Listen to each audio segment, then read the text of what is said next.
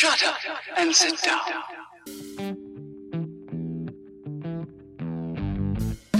Buenos días, tardes o noches, dependiendo de la hora en la que nos estén escuchando, y bienvenidos una vez más a la comunidad del celuloide, eh, un podcast para dominarlos a todos. Y pues ya se la saben, yo soy Manuel. Yo soy Jorge. Hola amigos, gracias por estar aquí otra vez.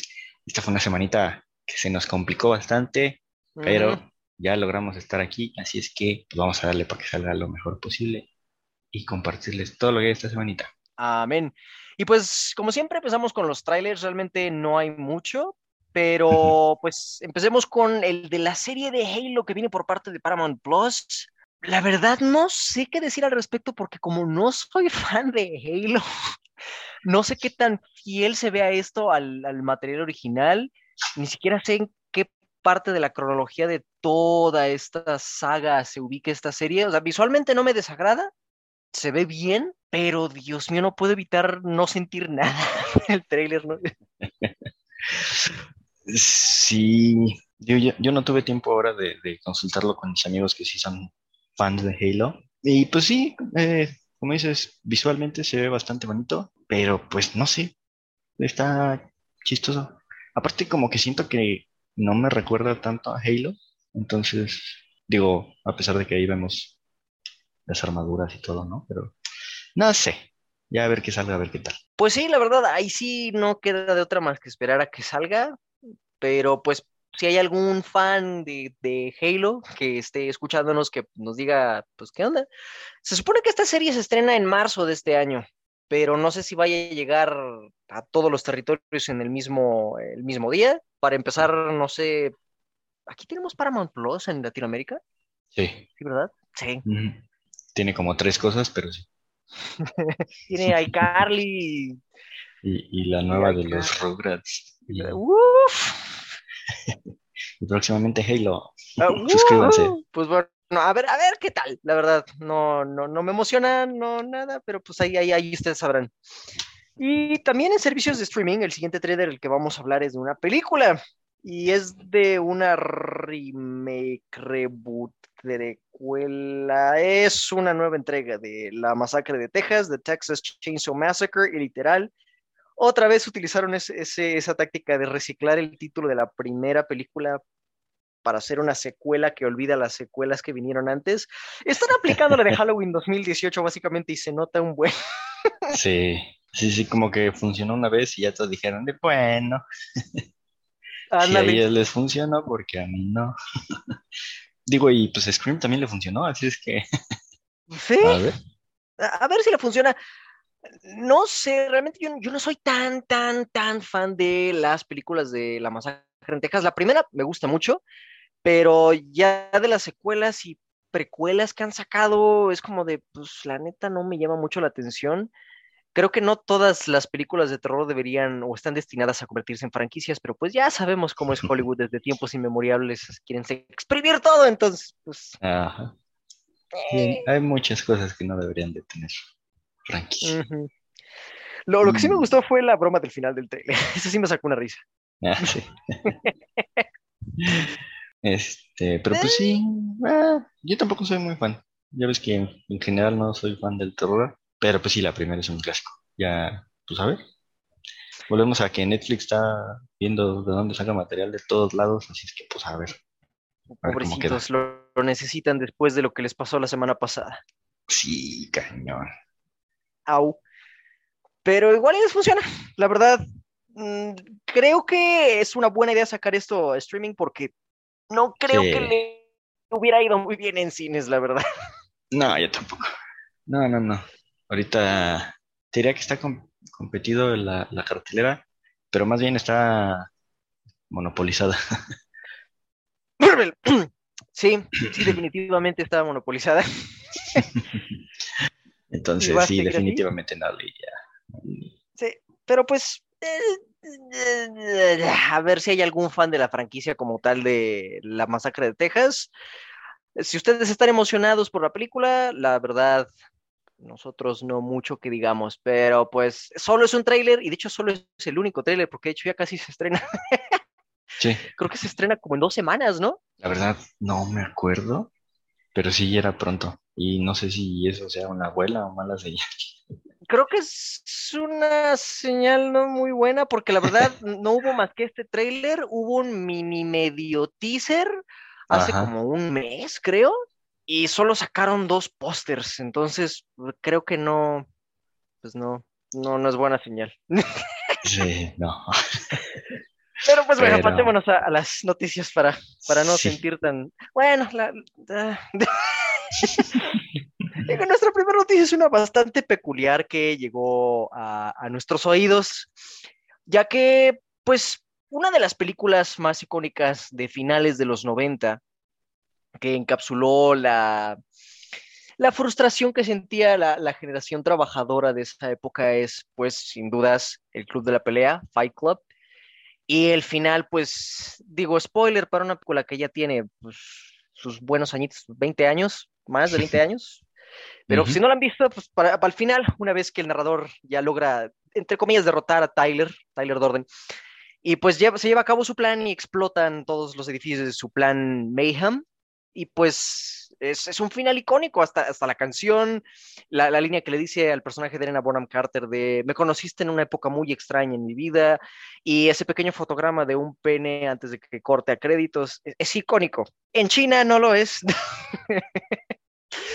porque en en una plataforma que ellos tienen, que es Tencent Video, me parece, editaron el final, porque pues supongo que no querían que el final incitara a las personas a poner bombas de los edificios.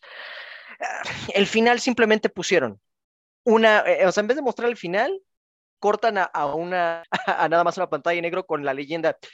A través de las pistas proporcionadas por Tyler Durden, la policía rápidamente descubrió todo el plan, arrestó a todos los criminales, exitosamente previniendo la, que las bombas explotaran, y después de ser enjuiciado, Tyler fue enviado a un asilo de lunáticos donde recibió tratamiento psicológico y fue dado de alta de ese hospital en 2012. y todos vivieron felices para siempre. Palabra de palabra del Partido Comunista de este sí, pala- sí, Dios mío, China, qué demonio. Imagínate que alguien vea, o sea, el final real, ya que salga de, de China, se van a sacar un pedote. Van a decir, espera, ¿qué? ¿Qué clase de efecto Mandela es este? Así no termina. Como que se mueren todos. Ay, Dios, o sea, puedo entender algo, es que ah, es, que es demasiado obvio lo que están haciendo, que es que me da risa, la verdad. O sea, creo que todavía lo entendería si hubieran puesto el final real, pero solo escrito, para que no fuera tan gráfico. O incluso lo pudieron haber dejado ambiguo. Ajá, también, pero la telenovela y que se aventaron, qué, qué demonio. Ah, Tuvieron tres hijos. Ay, no. Ay, pues, Dios mío. Bueno, y, y aparte, esta noticia sale como una semana después o la misma semana en la que fallece Meatloaf, que también apareció en Fight Club, y es como de Ah, sí, madre. En paz descanse, Meatloaf. Sí. Pero pues ya, ya ven acá, China, eh, fanfics locos. ¿Qué les parece a ustedes? ¿Qué opinan de este super final alternativo? No manches. Ay, perdón, es que Es- no puedo, es final de- demasiado épico. Es, El final de Wattpad. es lo que te iba a decir, parece un final de Wattpad, la verdad. ¿Qué pensará Fincher al respecto? No, no sé. Sería bueno para una Eh, entrevista. creo que le dar una. Ojalá, ojalá algún día puedan ah, decirle, oye, oye, oye, oye, ¿tú qué piensas de esto? A ver, qué dice. Yo creo que se reiría. Yo creo que sí le daría risa. Sí, espero. O bueno, quién sabe. Espero también, pero pues bueno. Eh, pasemos a, a otras cosas más ambiguas todavía, porque la semana pasada, así sin avisar, sin nada de información, Schwarzenegger solamente subió un póster de él que dice Zeus y él está pues caracterizado como el dios griego Zeus. No sé de qué es. No, tengo muchas dudas, pero quiero ver qué es eso. No necesito ver más para saber que quiero ver. Exacto, o sea, literal no subió nada de información, no sabíamos siquiera que él estaba en algún proyecto parecido. Algunos dicen que tal vez en el Super Bowl haya un trailer que revele qué demonios es esto, pero por ahora no sabemos qué es. Ahí está. Mm, No. Y se ve chido. O Hasta sea, eso.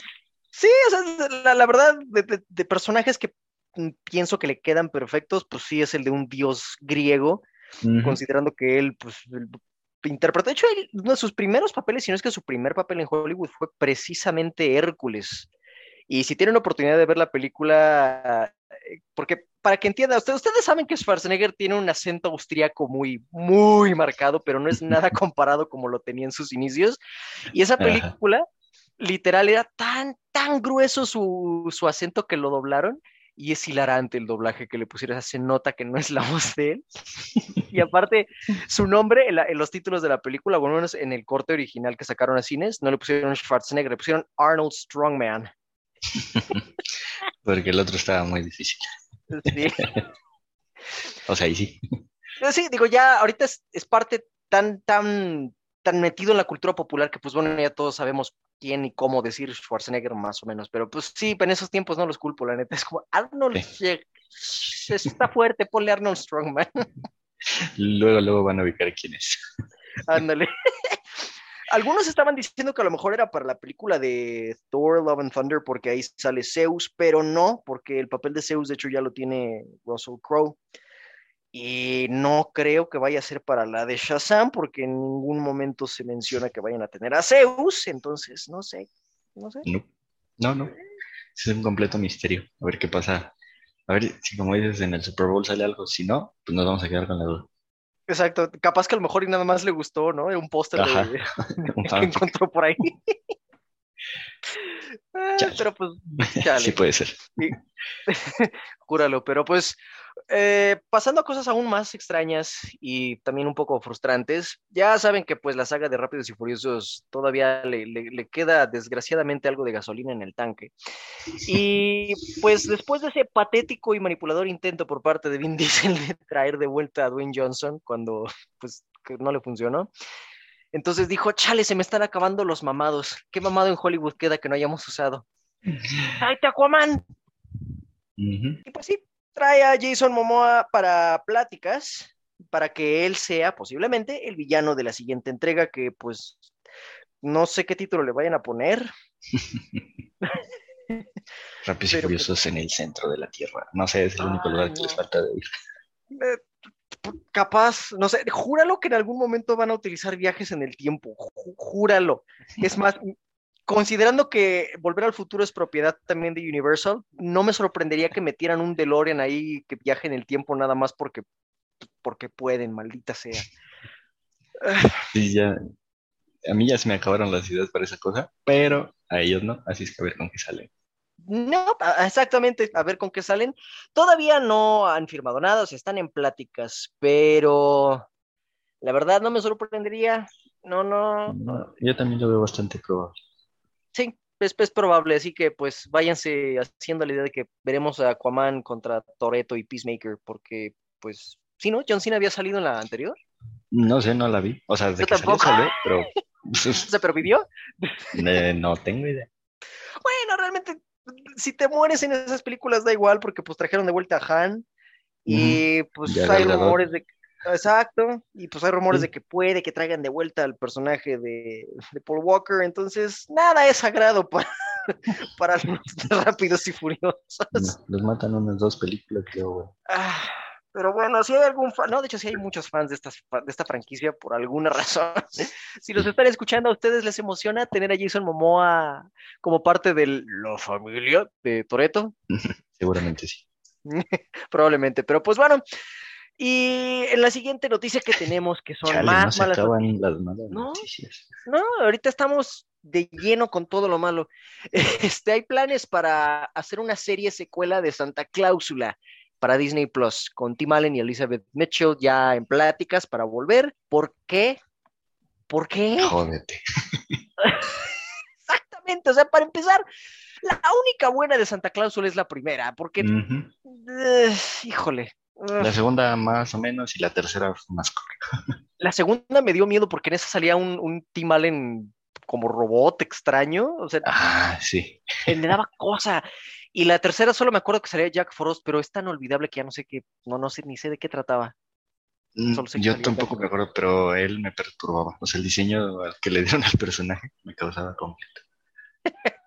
pues eh, al parecer quieren exprimir más esta franquicia, que de nuevo, no todo tiene que ser franquicia, pero pues Hollywood, chingada madre. Lo que te estaba diciendo el otro día es que no sé qué tan buena idea sea, porque aunque sea una miniserie, que nada más sea una cosa de, una sola temporada, una miniserie de unos cuatro capítulos, el punto de hacer una película o serie navideña es que la gente quiera verlo cada año. Y pasa con las más, o sea, con los clásicos de Navidad. O eh, puede ser incluso, por ejemplo, los, series, las, los cortos animados de Ranking Bass, de Frosty y de Rudolph, aunque, aunque, son viejos y son solo especiales como de 30 a 40 minutos, o el Grinch, ya sea la versión de, Doug Jones, la animada, o la versión de Jim Carrey, pues son, son, son clásicos que la gente ve cada año en, en Navidad. Y si esto resulta ser malo, no veo ganancia, o sea, no, no veo que, que, la gente quiera ver el siguiente año otra vez una miniserie fea, mal hecha de Santa Cláusula, la neta, no, no, no veo el punto. Sí, no, porque aparte, pues como clásico de Navidad, no está muy bien consolidado. Uh -uh. Este, entonces, pues no, bueno, o sea, ah, rara vez entiendo las ideas de estos ejecutivos locos. Por dos, la verdad, uh, a estas alturas, o sea, ya no me sorprende, pero eso no me quita la frustración que siento cuando me entero de estos planes, pero pues... Ah, sí, no, para nada. a ver qué pasa, todavía están en pláticas, pero cuando dicen eso es muy probable que sí vaya a pasar. Entonces, pues, este, si hay algún fanático de Santa Cláusula, de las tres, yo solo soy fan de la primera, pero si hay algún fan de las tres, ¿les emociona? Ah, no creo, pero bueno, hablando de malas ideas y planes que no entiendo por qué está haciendo Hollywood, pero pues Warner Brothers, ya saben, sus, sus increíbles líderes ejecutivos quieren hacer una secuela de Mortal Kombat, de la que salió el año pasado, y de hecho ya es un hecho, porque ya está tienen guionista, es el guionista de la serie próxima a salir, Moon Knight. Ah, no, no quiero. Ah, pues de hecho ni siquiera he visto la del año pasado, así es que no Ah, sé no. qué pensar al respecto. No Pero, la veas. ah, ok, sí, justamente te iba a decir, pero dudo mucho que sea una buena idea. No, no lo es. No lo es. Es que es que es tan, es tan sosa. No solamente es mala, o sea, es tan sosa. Lo, lo poco que tiene bueno de los juegos no lo aprovechan. Honestamente, sigo firme en mi opinión de que la mejor adaptación de videojuegos que se ha hecho es la primera película de Mortal Kombat que hizo Paul W.S. Anderson, y de hecho es su única película buena, si somos honestos. Y mucha gente le tira basura a esa película porque no hay suficiente sangre. Es como de, el, tener sangre en una película no es garantía de que vaya a ser buena. Y la película que salió de Mortal Kombat el año pasado es una muestra clara de eso. Pero por alguna razón tuvo éxito. De hecho, la película fue la más vista en el servicio de HBO Max el año pasado, más que el Snyder Cut, más que la de Godzilla vs. Kong, que fueron también de las más grandes que tuvo Warner Brothers el año pasado. Por alguna razón, Mortal Kombat fue la que más vieron y fue por eso que Warner Brothers dijo, ok, bueno, a la gente le gustó, vamos a hacer otra. Por eso les decimos a cada rato que piensen que van a ver. Maldita sea. Aquí en México, digo, no sé los números, pero creo que fue de las primeritas que volvieron cuando recién reabrieron cines, ¿no? Uh -huh. Fue lo primerito grande que salió, entonces. Eh, pues podría entender por ese lado, pero en streaming sí, no sé. Ahí no sé qué pasa. Yo tampoco, pero pues a ver qué tal. Puede mejorar, o sea, si son si tenemos suerte, puede que mejoren todo lo que no funcionó de la primera, que es como el 90%. Para empezar, mm. el personaje principal, que es uno que ni siquiera existe en los juegos y que, deja tú eso, es completamente aburrido. O sea, si quitan ese personaje, ¿cómo uh. se llamaba? Cole Young, que hasta, hasta el nombre genérico le puso, Dios mío. y se enfocan en, en, cualquiera de los otros, en Liu Kang, en Sonya, en, en Kano, Dios mío, aunque pues es villano entre comillas. El punto es, enfóquense en cualquiera de los otros personajes que sí son del canon del juego, que son interesantes, dejen de lado a Cole Young, mátenlo si quieren en la siguiente película, no pasa nada. Nunca he entendido por qué hacen eso con las adaptaciones de videojuegos. Siempre quieren meter personajes de su cosecha y nunca funciona. No, no, nunca funciona, pero pues, hey, es Hollywood, no esperemos lógica de ellos, pero pues, ¿alguno de ustedes vio la película de Mortal Kombat igual que yo y sufrió y les emociona o también les mortifica esta noticia? Pues ahí, ahí nos dicen qué, piensan, porque pues yo no quiero. Pues no terminamos con las malas noticias porque, pues bueno, ya saben que Hollywood, eh, específicamente Disney, ah, todos en general, pero Disney creo que ha sido el que más ha tenido esta mala racha. pero pues ya saben que Hollywood últimamente ha estado teniendo eh, cambios en sus personajes icónicos con eh, resultados mixtos, honestamente, y pues la siguiente película que iban a adaptar de sus live action, que todavía no sé por qué lo hacen, pero bueno, Disney va a hacer otro remake, qué sorpresa, live action de su icónica versión de Blancanieves, que es un clásico de la animación y que no necesita un remake, pero lo van a hacer, maldita sea. Y una de las cosas que más sonó fue que el elenco, la protagonista iba a ser una actriz de origen latino que se llama Rachel Segler, me parece. Es la que salió en la, en la de... Ay, Dios. El musical del año, uno de los tres musicales del año pasado. Em, este... No sé en cuál, pero West Side Story o... No, no, no, el, otro también es de Luis, Manuel, de, Luis Manuel, Miranda. Es este. Tic, tic. ¿In the Heights? ¿Sí, no? ¿In the Heights? Según yo, sí. Sí, estoy, estoy 100% seguro de que es más. No, no, no me falles, Google. Ah, ah, ah, no, cierto, tienes razón. Salió en West Side Story. Tienes toda la maldita razón. La no sé ah. por qué la confundí. Bueno, el punto es que Rachel Segler va a ser Blancanieves y todo el mundo es como, ah, sí, una Blancanieves latina, me vale madres, la verdad, yo no quiero un remake, me, me vale madres a quien pongan de prota, no quiero un remake. Pero pues, lo que ahora pasa es que Peter Dinklage, nosotros lo conocemos pues como el puente Lannister, un icono de Game of Thrones, y pues en una entrevista reciente él dijo que en palabras más floreadas, pero básicamente que le parece absurdo que se estén dando palmaditas en la espalda de que son progresivos e inclusivos, pero que aún sigan teniendo a enanos en la historia de Blancanieves y los siete enanos. Qué raro.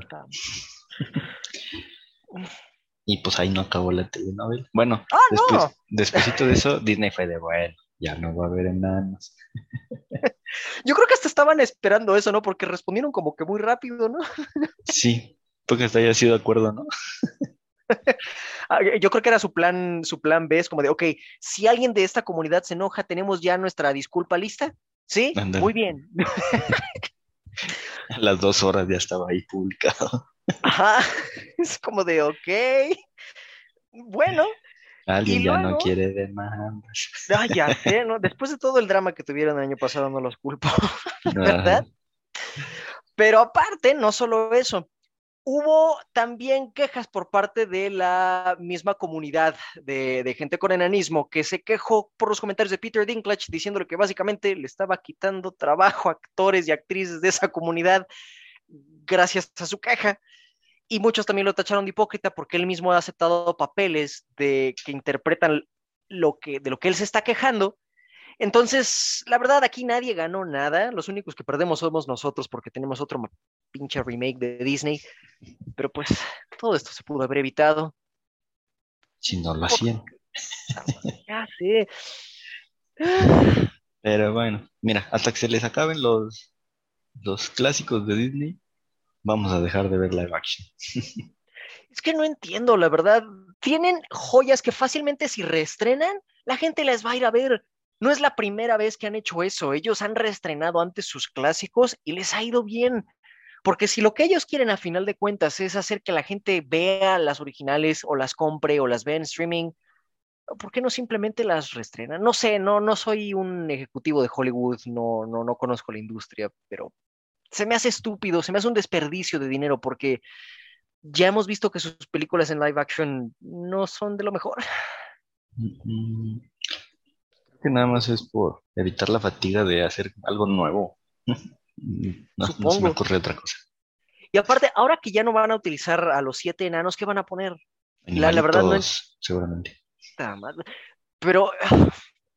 Ah, o algún ente cósmico porque digo, o sea, lo que podrían hacer es, es que no van a usar enanos, entonces hubiera dicho, bueno, a lo mejor van a hacer lo que hicieron en las películas del Hobbit y El Señor de los Anillos y utilizar nada más trucos de cámara y perspectiva, pero no, porque pues ya dijeron que no van a hacer eso.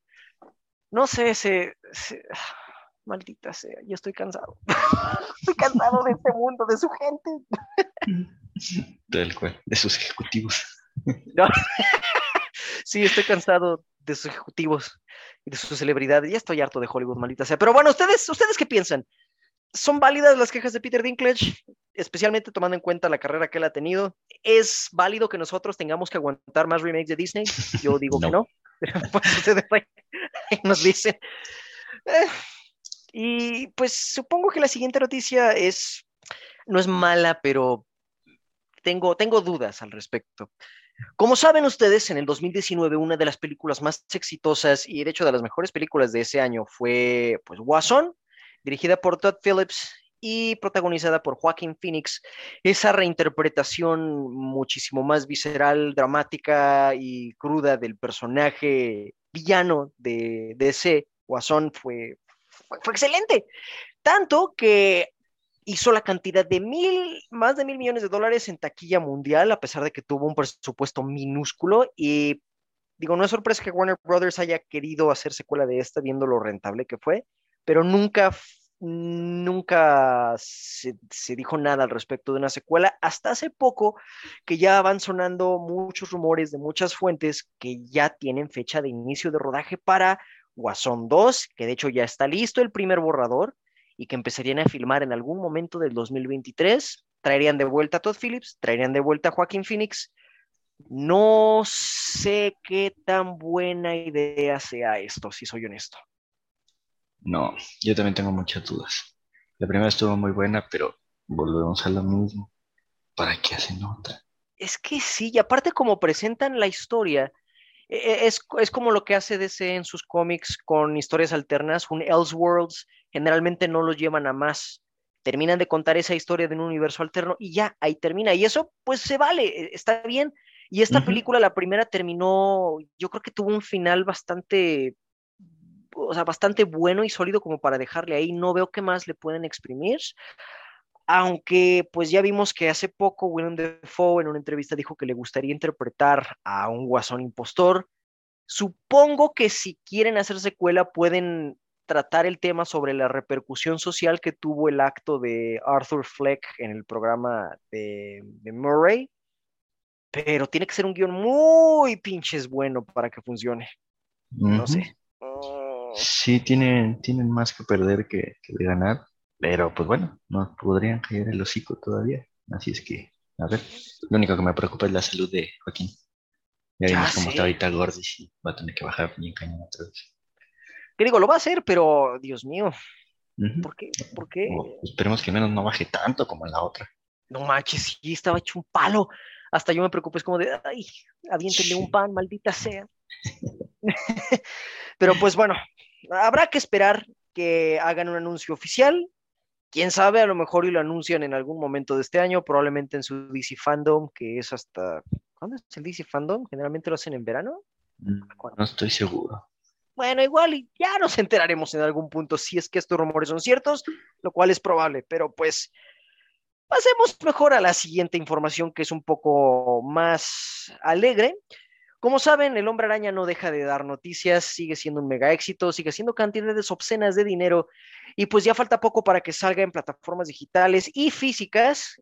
Y en lo que respecta a esta última, en plataformas físicas, se está diciendo que el Blu-ray de No Way Home podría tener más de 100 minutos de contenido adicional, entre ellas escenas adicionales a la película, escenas eliminadas, entrevistas con los tres arácnidos y pues la verdad a mí me da mucha curiosidad porque sí, poquito a poco han ido soltando muchos de los artistas conceptuales ideas que fueron descartadas, como el hecho de que tenían pensado utilizar al personaje de América Chávez, de hecho, pero que la decidieron guardar para la de Doctor Strange. Sacaron un arte conceptual donde mostraban a Misterio peleando contra Doctor Strange. Entonces, de que me da curiosidad ver cómo fue la producción de esta película, la verdad sí. Sí, a mí también. Espero. Pues sí, tengo muchas ganas de ver todo eso, hasta detrás de cámaras y todo eso. Siento que debe estar muy divertido. Lo malo es que, pues aquí lo más, bueno, no sé, ojalá que sí llegue en formato físico, con eso de que es Sony también, espero. Pues yo digo que sí. Si no, pues ni modo, tendremos que utilizar Amazon. Ajá, pero pues viendo la cantidad de dinero que ha hecho, no veo tan descabellado que quieran al menos invertir en sacar el formato físico a nivel internacional, no solamente en Estados Unidos, pero pues ahí sí no, no sé, la verdad.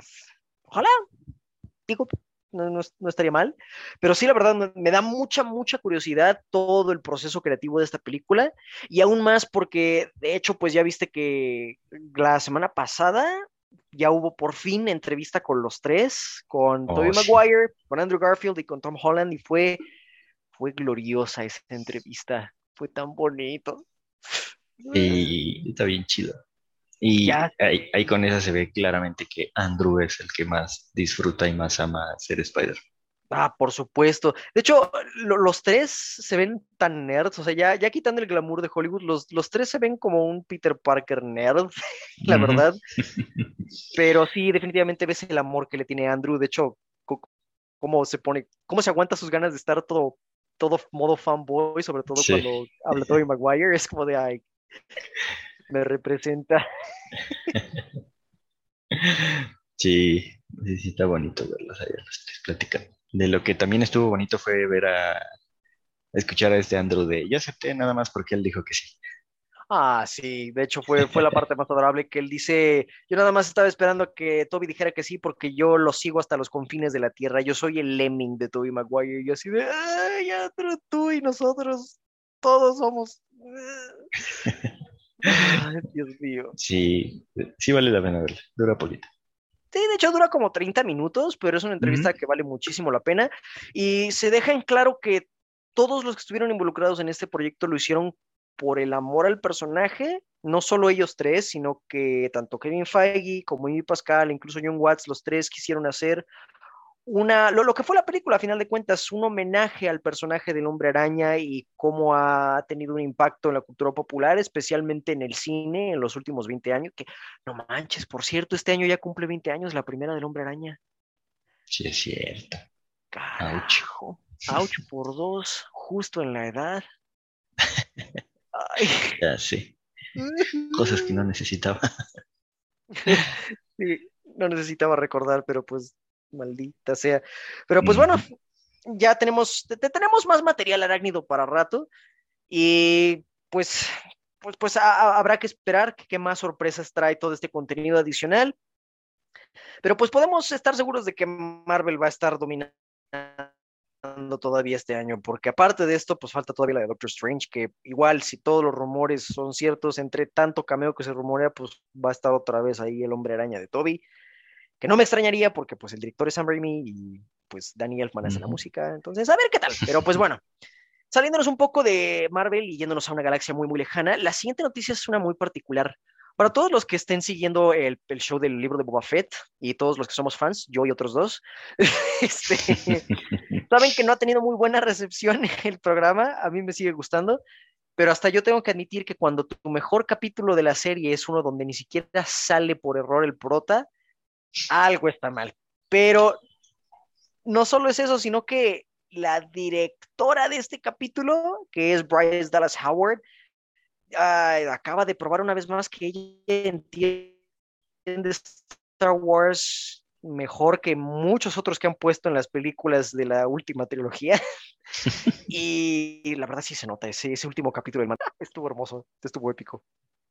Sí, sí, sí está muy chido. De, no lo había visto cuando ya empezaba a ver en redes de, algo está mal cuando en tu mejor episodio ni siquiera sale boba. Y es de, ouch, va a doler.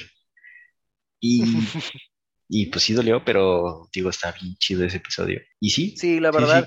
claramente se ve que, que ella tiene idea de lo que está haciendo y pues todo el internet ya se fue a pedir más de ella. Sí, de hecho ya le están pidiendo a ella que le den como tal una película de Star Wars y considerando que últimamente Patty Jenkins se ha dicho que por conflictos de horario, conflictos de, tiempo, de creativos, no ha podido sacar a flote el proyecto que tenía con Lucasfilm, que era el de Rogue Squadron, muchos están diciendo, pues si ella no puede, pongan a Bryce Dallas Howard. Ya van tres veces que ella prueba que es buena directora y que entiende bien el mundo de Star Wars, póngala a ella. Yo la verdad mm, estoy completamente de acuerdo. Digo, a mí me encanta Patty Jenkins, pero si está teniendo tantos problemas para poder hacer una película con Lucasfilm, yo creo que sería buena idea que le dieran la batuta a Bryce, porque de nuevo, es este capítulo del libro de Boba Fett es, simplemente... Y pues de hecho ella ya había dirigido dos capítulos antes, una de la temporada 1 del Mandaloriano y otra de la temporada 2 también del Mandaloriano, y o sea, ya esta fue literal, la tercera es la vencida. Visualmente, e incluso, no, no solo en, en, gran escala, también en momentos pequeños, por ejemplo, me, me, gustó esa parte en la que este mando tiene que viajar en una línea comercial y tiene que estar registrando todas las armas que tiene y se está sentado atrás de un niño que se le queda viendo, está, está genial. Sí. Sí, sí, tiene muchos elementos, hasta la parte de la nostalgia, o sea, se manejó muy chido. Sí, porque no se notó como un guiño guiño a la audiencia así de, ¿eh? ¿eh? ¿Te acuerdas? Ah, ¿Eh? exacto. No, o sea, fue, fue, fue una manera muy sutil, pero muy bonita de hacerle un homenaje a lo que vino antes, especialmente de las precuelas, específicamente de la amenaza fantasma, que por alguna razón es la que más odian, que no entiendo por qué, pero fueron homenajes muy bonitos, e incluso le metí una referencia del pollo robot, cuando este mando, cuando la, la, la, la, la, doña esta le, le, pregunta, ¿qué tal estuvo la nave? Y él le contesta, Wizard. Yo así de, güey, metieron una referencia del especial de Star Wars de Pollo Robot. ¡Qué demonios! Sí, la, la verdad. Apoyo completamente esta, esta moción. Si le pueden dar a Bryce Dallas Howard un proyecto ya largometraje de, de Star Wars, adelante. Sin pedos. Sí, la verdad sí se lo ha ganado. Y como dices, pues si Patty Jenkins no está pudiendo, ya luego le dan otra cosa ahí. ¿Cuál es el problema? Ya para que no se retrase eso. Pues el problema es Disney, porque pues ya sabemos que Disney también no tiene muy buenas ideas y tampoco tiene muy buena racha. Lo cual es un muy buena, una muy buena pauta para nuestra siguiente noticia, porque ustedes saben que Disney en su incansable búsqueda por dominar el mundo, compró Fox y entre las propiedades que tenían era Blue Sky Studios y entre esas propiedades de ese mismo estudio de animación pues están La Era de Hielo, que pues de hecho acaba de sacar una nueva serie que yo ni he querido ver y al parecer creo que no me estoy perdiendo de nada. Tampoco la he querido ver y no la pienso ver. Yo tampoco pienso verla, la verdad de lo que he escuchado de, esta nueva serie no es nada bueno. Y pues no, no estaría mal que le dieran cuello, porque pues para empezar ya no tienen los derechos de la criatura Scrat, la ardilla icónica de esta franquicia, que como tal nunca fue de la Fox. Cuando estaban haciendo la película de la era de hielo, Fox vio a la caricatura de esta ardilla Scrat que creó Ivy Silverstein y básicamente se la robó dijo Matanga, la pusieron en su película sin pedirle permiso a ella ni pagarle ni un centavo, y desde entonces ella ha estado en un pleito legal. Primero batalló muchísimo para poder registrarlo como propiedad intelectual de ella, y luego batalló aún más para que le pudieran ceder los derechos a ella y que le indemnizaran por haberle robado básicamente su, creación. Y pues después de 20 años de luchas legales, por fin ella recupera los derechos de la ardilla Scrat Disney se los regresó, entre comillas, que yo creo que más bien se lo dieron porque no quieren seguir con la franquicia de Era de Hielo. Pero la verdad, para mí esto es una muy buena noticia. Aquí es, de los pocos casos en los que un artista logra tener un final feliz, en mi opinión. Sí, de los muy pocos, casi no se ve. Pero sí, qué bueno, o sea, qué bueno que al menos lo recuperó.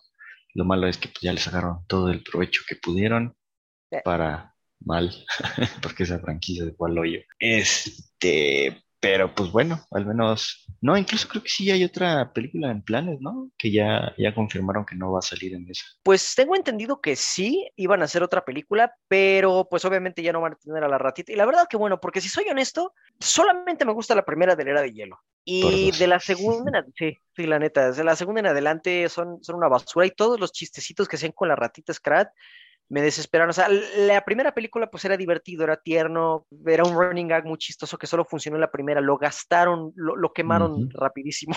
Sí, sí, a mí la primera me encanta. Me acuerdo. no, que a mí la primera me encanta. La...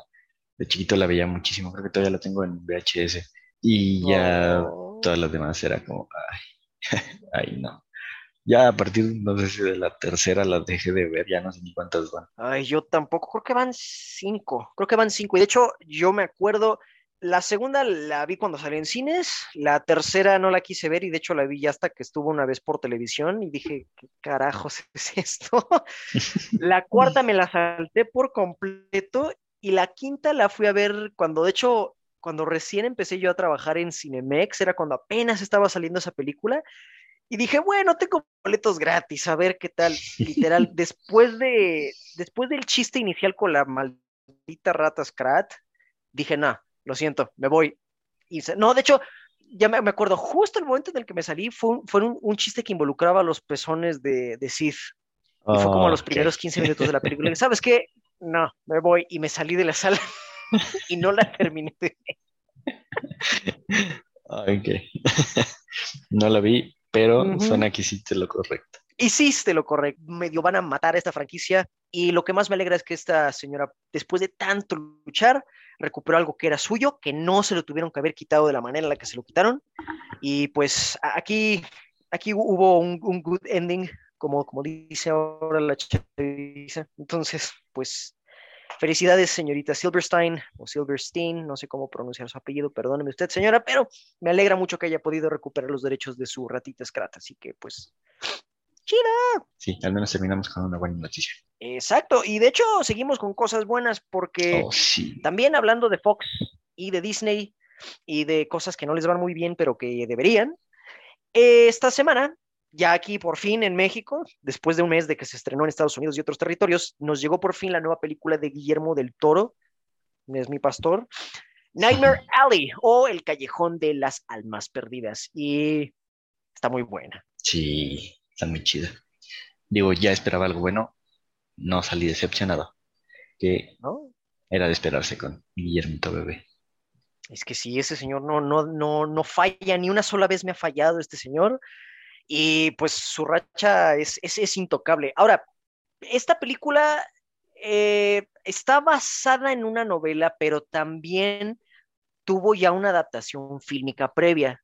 Nosotros no hemos leído la novela y tampoco hemos visto la película que se hizo de esta novela en los 40, así que creo que fue buena idea entrar a ver esta película sin tener ninguna noción previa de lo que podría ser esta historia en este medio al menos a mí, me gustó mucho esa experiencia, el no tener un punto de comparación. Sí, a mí también. Creo que, creo que ir en blanco ayudó bastante en muchas cosas. Y, pues también está bien, porque creo que de, de, lo que te comentaba, creo que cambiaron varias cosas. Y pues al no tener ni idea, todo funcionó muy bien para mí. Sí, la verdad, porque digo, para empezar, uno de los más grandes positivos de esta película, creo que sobra decirlo, es la dirección de Del Toro. O sea, es Del Toro, maldita sea. Este señor puede hacer una película de dos horas de una silla y va a ser una obra magistral. Y esto no es la excepción. Pero lo, que me late, y es algo que estábamos discutiendo hace rato, a pesar de que la película no tiene elementos sobrenaturales, que es algo muy característico en las historias de Del Toro, a pesar de que no los tiene, la forma en la que presentan la historia, en la que la filmó, tiene ese aire de magia o de, un elemento sobrenatural que creo que funciona perfecto. Sí, sí, sí, se ve, se ve precioso. Y te digo, yo con, cuando vi el tráiler, yo me fui completamente con la finta de que iba a haber algo sobrenatural. Y no, no, no, para nada. Aunque todo el tiempo sí pareciera que estás dentro de un mundo un mundo de fantasía, entonces eso está muy chido.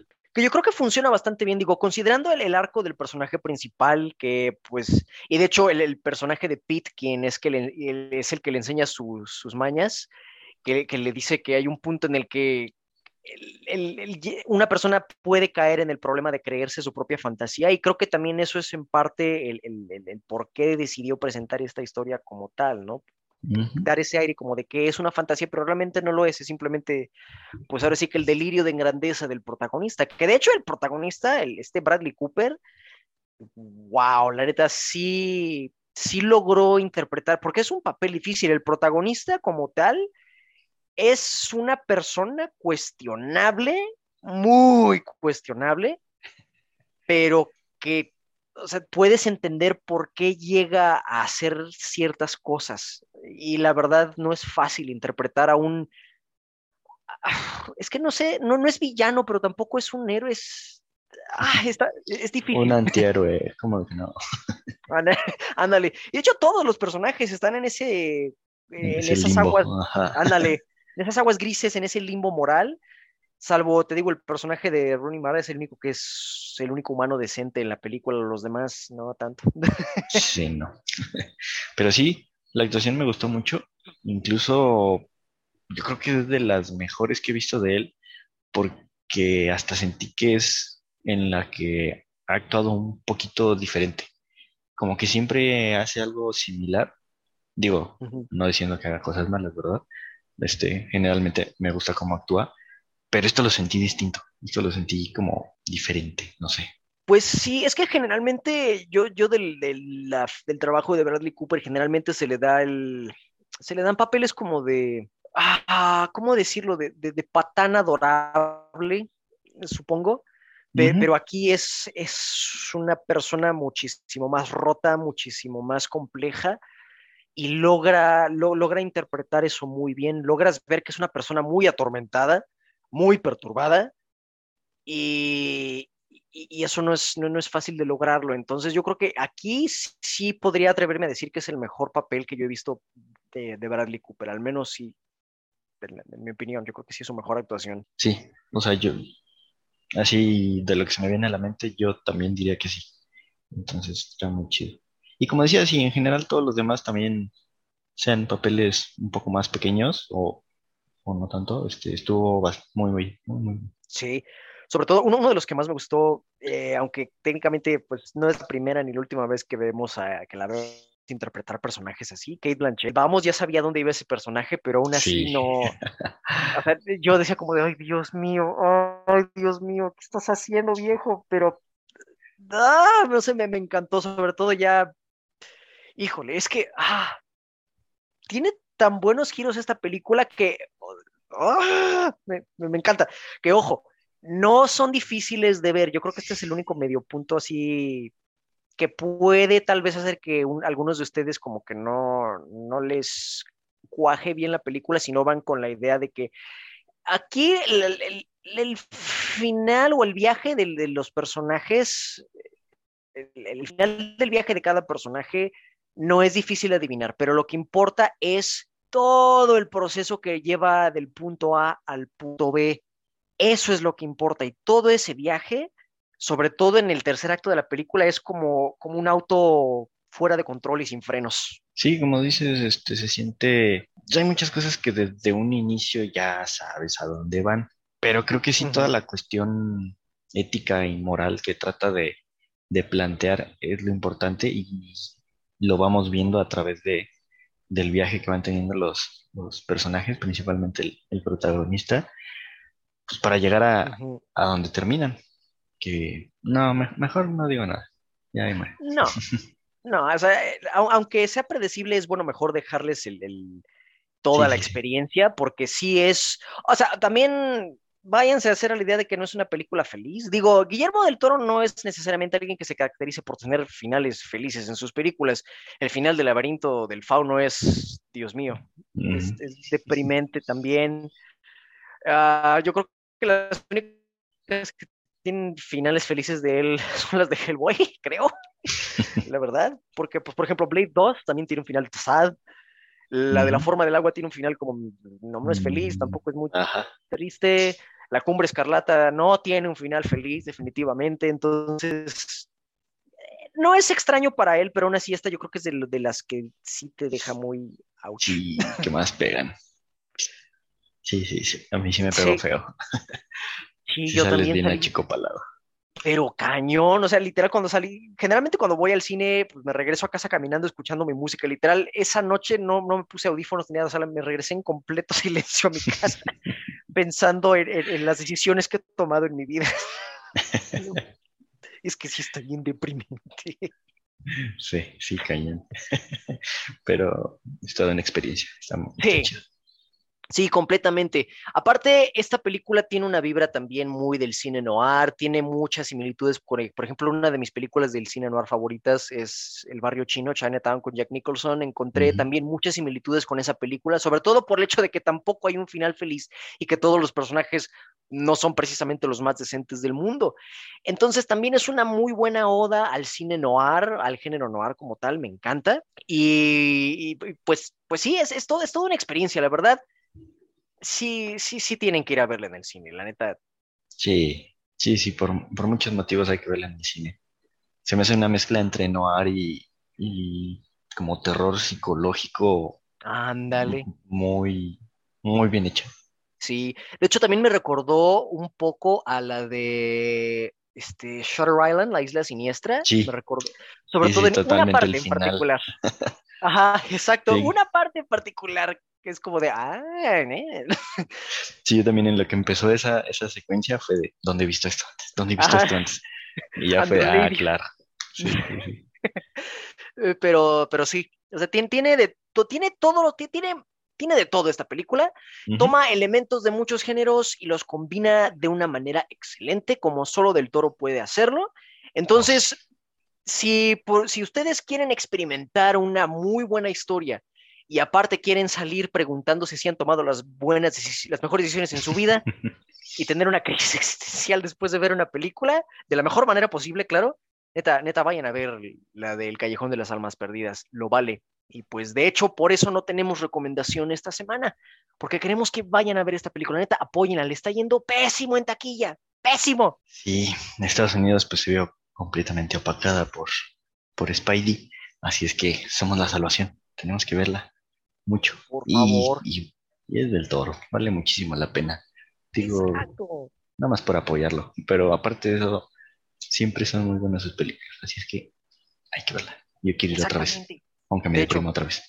Sí, sí, o sea, dense un par de días, tal vez una semana para poder procesar la película y después vayan a verla otra vez, pero sí, háganlo, Bueno. apoyemos a, a nuestro paisano. Sí, pero no se tarden tanto porque hay bien poquitos horarios. es que Entonces, sí, no quién sabe manches, cuánto dure. Es, es lo que me duele, porque al menos en Cinemex, al, al que está por Plaza Bulevares, que es el que me queda más cerca, tenía nada más, pues que como dos o tres salas, no, de hecho tenían dos salas nada más, las dos, do- dos salas premium con esta película, y ya. Y la función a la que yo fui, que fue jueves en la tarde, como las seis veinte, seis y media, solo habíamos seis personas en la sala. Entonces, neta, por favor. Sí, sí, en la mía éramos como seis también. Chale. Y, y pues sí, los, es que los horarios están bien feos. Sí le batallé para poder ir. Sí, Entonces, pues, ah, chale. Pero pues hay que ir a verla. Y, y obligado a comprarla cuando salga. sí, Como de que no. sí, definitivamente. Y aparte, me gustaría que sacaran una edición especial que viniera, no sé, es algo, que me encanta de las películas desde el toro, es todo el arte conceptual, todo. Todo eso me encanta. Ya de, de todas sus películas siempre procuro ver todo el material de preproducción, artes conceptuales, storyboards, porque me encanta el- el- la, la galleta que le mete incluso ese proceso. Por ejemplo, los artes conceptuales del laberinto del fauno, ¡ah! son una joya visual esas cosas. Mm, Y justo eso estaba pensando yo también. que Me gustaría que saliera una edición bonita y comprar eso. No un steelbook, porque pues no, no traen mucho, pero algo con librito, no sé, algo. Ajá, ¿no? Como un box set. Ándale. Sí, sí. A ver qué sale. Bueno, espero A que ver. salga. Pero pues sí, ustedes ya nos dirán, por favor, vayan a- al cine a ver el Callejón de las Armas Perdidas, apoyemos a Del Toro Bebé. Y pues esto concluye nuestro podcast de esta semana.